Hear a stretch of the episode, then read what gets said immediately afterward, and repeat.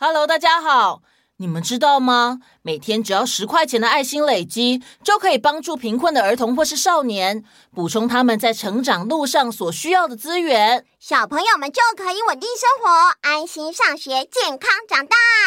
家福基金会邀请您一起加入助养人的行列，每月三百元就可以支持家福的扶幼工作。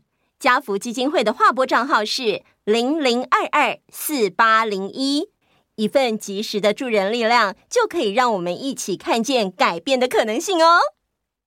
哪个岛最热？套丢岛。嗨，我是小易，欢迎来到童话套丢岛，一起从童话故事里发掘生活中的各种小知识吧。我们都在套丢岛更新哦。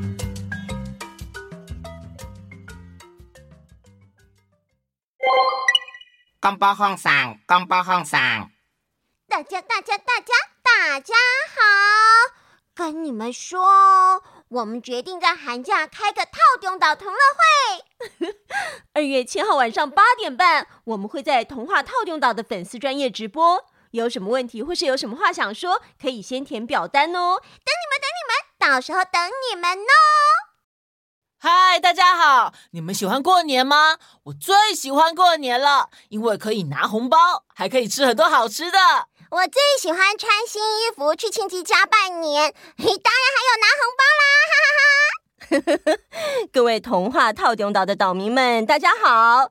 饺子姐姐我啊，也超喜欢过年的，因为有浓浓的办年货、准备年菜的气氛，就算天气很冷，也会觉得很温暖。哎。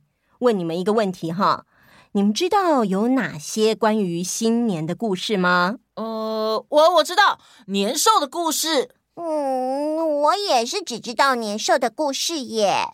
嗯，除了大家都知道的年兽故事以外，其实还有一个专属于我们台湾的新年故事哦。你们想听吗？想。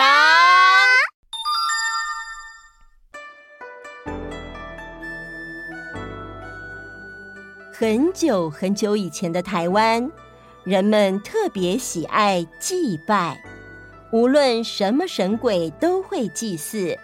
尤其呀，每逢秋冬，都会有一连串酬谢神明的谢冬闈祭典。然而，忙于祭祀的台湾人，却始终忽略在供桌上为神灵举蜡烛灯台的灯猴。忘记特别祭祀酬谢他的辛劳。我每天辛苦的在旁边举着蜡烛，关照着家家户户，结果你们这些人只知道奉祀神明，都没人理我。哼！当时的台湾人每到冬至时节，都会把汤圆粘在家具、窗台上，慰劳这些物品的贡献。但是，身为烛台的灯猴。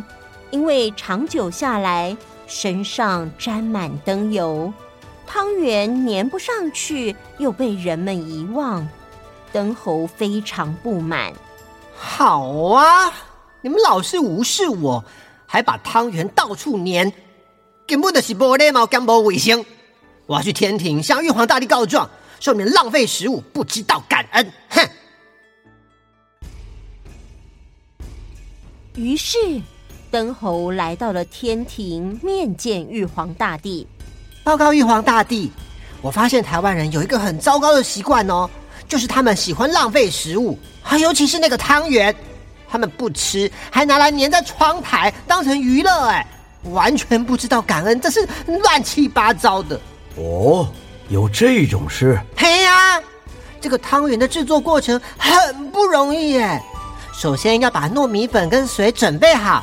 然后放到碗沟混合成糯米团，然后分成一大一小，啊、小的分量呃大概六分之一啊。要先把小块的糯米团用滚水煮干后不叠水平顶头啊，啊然后煮过的糯米团呢叫做果娘啊。然后呢再将那个呃原来的好好好好好好，够了够了够了，我已经深刻理解这个制作过程很不容易了。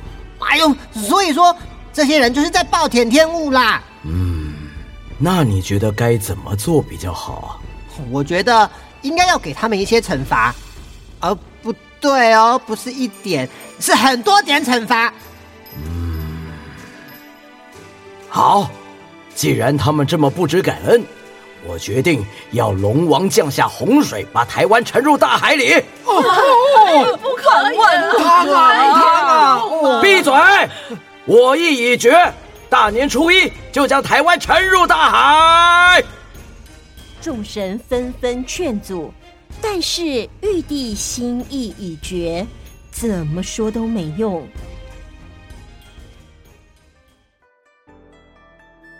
到了年底，凡间的人们举办尾牙，大家正在进行今年最后一次酬谢土地公的祭祀。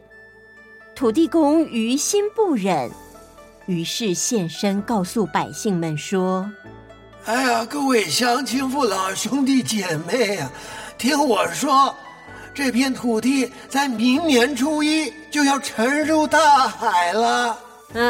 哦，怎么怎么可能？那我们就往高处逃吧。哎，好主意。那要逃到哪才够高呢？呃，阳明山、阿里山、大坝尖山、台北一零一。哎哎哎，现在是很久很久以前，还没有台北一零一，好不好？哦，呃，对不起哦，饺子姐姐。嗯嗯。哎呀，没有用的！玉皇大帝的天旨是要降下洪水，把整个台湾沉入大海啊！没有人逃得掉的。哎呀，希望你们在这最后一段时间都能做好心理准备。啊？什么准备啊？哦，什么？哦。哦哎呀，大家可以想想看，有什么想做还没有做的事情啊？好主意！嗯，大家想要做什么事呢？哦，我想吃我之前不敢吃的茄子。我想跟隔壁村的小鹿说我喜欢他。我想跟家人聚在一起。我想看鬼灭。哇！啊，就在你说这很久很久以前，很久以前，是占星哦。拍谁啦！在人间的百姓们得知了台湾即将沉没。想到众神明可能会受到牵连，一起遭受水难，于是，在农历十二月二十四日这天，就先焚香，请众神返回天庭。百姓们在年关将至时，依然虔诚的祭祀。在天庭，观世音菩萨与众神们。也不断的向玉帝求情。玉帝，您看这台湾百姓如此认真虔诚，甚至不忍心众神受难，请众神返回天庭。您看，这凡间百姓在小年夜也依然祭祀着您，不断的在向您祈求呢。是啊，其实台湾百姓并不像灯侯所说的那样不知感恩。暴殄天物，他们都是一群善良、热情、安分守己的子民，请玉帝收回旨意吧。请玉帝收回旨意。嗯，呃，这一段时间我观察了台湾百姓的生活，也聆听了民间的疾苦声音。现在再加上观世音跟妈祖都这么替他们说话，哎，看来是我错怪了他们。我决定收回旨意，特赦台湾百姓。玉帝撤回了惩罚的旨意，不过这时候的凡间还不知情。除夕当天，百姓在鸡杀鸭进行祭祀。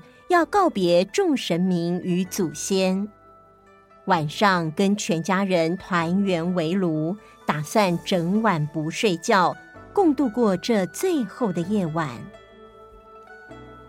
没想到天亮以后，天空一片晴朗，台湾也没有沉入海底，所有人安然无恙。于是。家家户户赶紧焚香，感谢神明保佑。邻居也都出门互相确认平安与否，见了面就互道恭喜，成了后来的走春。初二为了确认远方的亲人是否也平安，于是回娘家探访。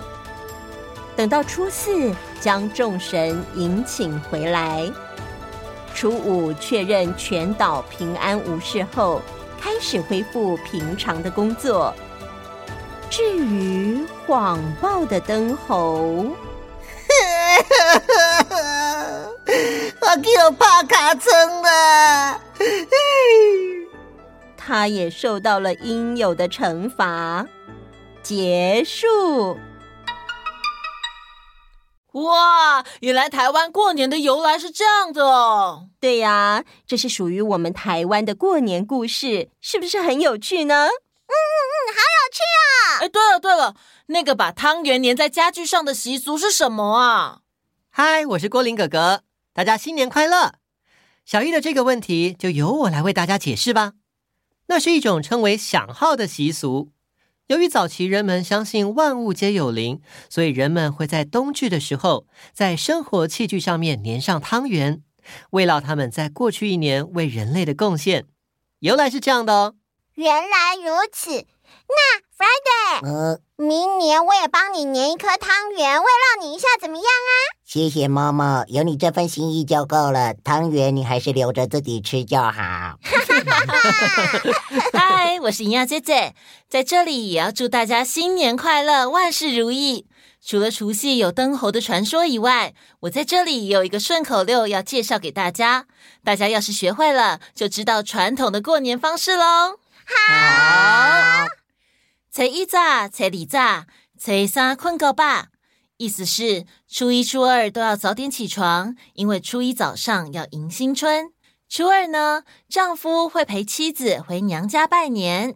那初三为什么要困够饱、睡到饱呢？初三不需要拜年吗？哦，那是因为以前的人认为初三的这一天叫赤狗日，诸事不宜，不适合出门，最好在家睡觉。另外，也有一个可爱的传说，相传老鼠会在初二晚上、初三凌晨办喜事。所以我们尽量睡晚一点，不要打扰他们。我比较喜欢后面这个说法。嗯、接下来初四跟初五分别是初四接神，初五隔开。意思是初四的时候就要把送上天的神明请下来，继续保佑我们。初五之后就要跟假期说拜拜，开始努力工作喽。哇，谢谢银亚姐姐的解说。现在正在收听的你。不管是正在准备大扫除要过年了，或者是已经在放年假了，童话套用岛的所有岛民都用最真的心意祝福大家新的一年事事顺利，我们都会越来越好哦！祝福大家身体健康，万事如意，恭喜发财，太极泰利新年快乐！